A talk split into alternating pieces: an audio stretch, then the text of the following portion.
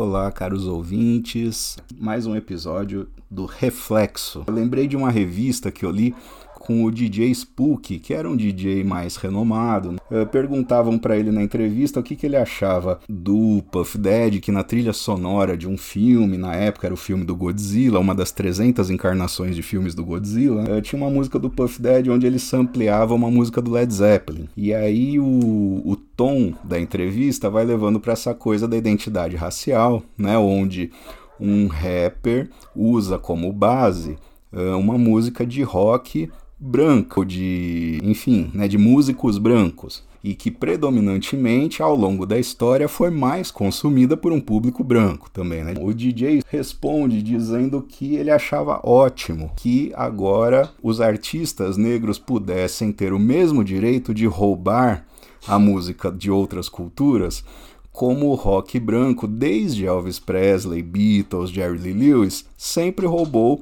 o blues e a música negra. Então a entrevista não segue por um tom tão politizado assim, né? Mas em termos de propriedade cultural e identitária, fica essa questão né, do porquê não.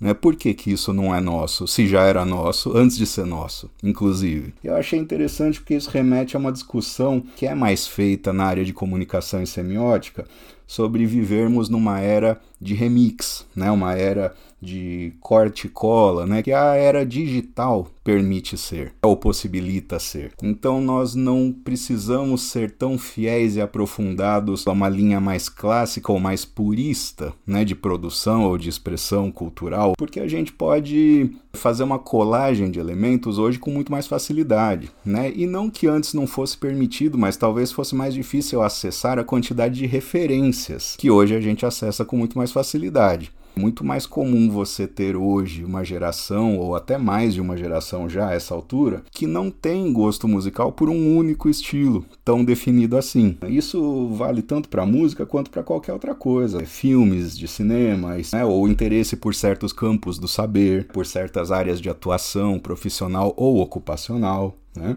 E daí que vem, para mim, essa questão de que fazer a apropriação de diferentes referências, como a filosofia, a sociologia, a arqueologia, a antropologia, a história, também os saberes médicos, né, também os saberes das ciências de saúde, podem possibilitar ao psicólogo uma atuação menos tecnicista e mais engajada com aquilo que mais pode ajudar a pessoa que nos procura a alcançar novas formas de percepção a partir de novas posturas ou de novas referências mesmo sobre si mesma ou sobre as situações que ela mesma já viveu. Isso acaba também se refletindo num momento mais atual, 2010 para cá principalmente, e cada vez mais para cá, dentro das academias, das universidades, a gente vem enxergando o espaço crescente que algumas temáticas sociais, raciais,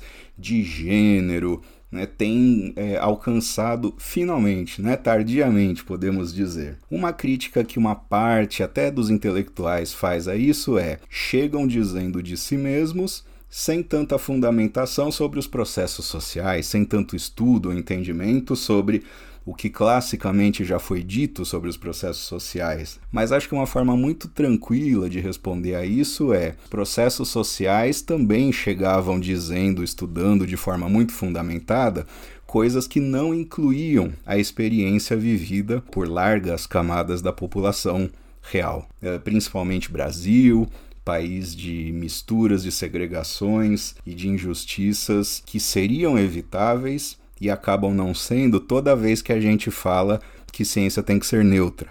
Né? E quando a gente diz que ciência tem que ser neutra, o profissional que se forma no saber superior corre o risco, pode muito bem ser um reprodutor das desigualdades e dos entendimentos já viciados, empoeirados e enviesados. Agora, como já dizia Michel Foucault, a história só vai mostrar o que pode acontecer no futuro, se isso vai se consolidar ou não, se esses ganhos serão efetivos ou não, só vai se mostrar isso no futuro mesmo, no horizonte do tempo. Por quê? Porque a história, diferente do que a gente pensa, ela não é feita de acúmulos, né? Não é porque hoje a gente sabe um pouco mais sobre isso que amanhã necessariamente isso vai continuar sendo tão valorizado, igualmente valorizado.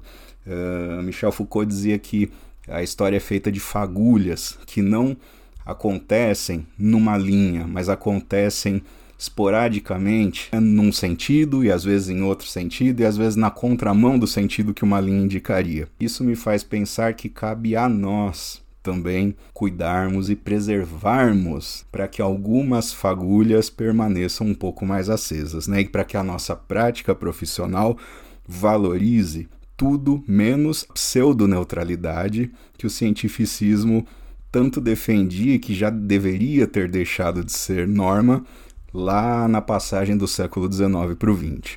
Bom, hoje é isso, gente. Munição aí para nossa reflexão, tá bom? Muito obrigado e comentem lá nas nossas redes sociais, no Twitter, arroba espelhopsi, e no Instagram também, arroba espelhopsi.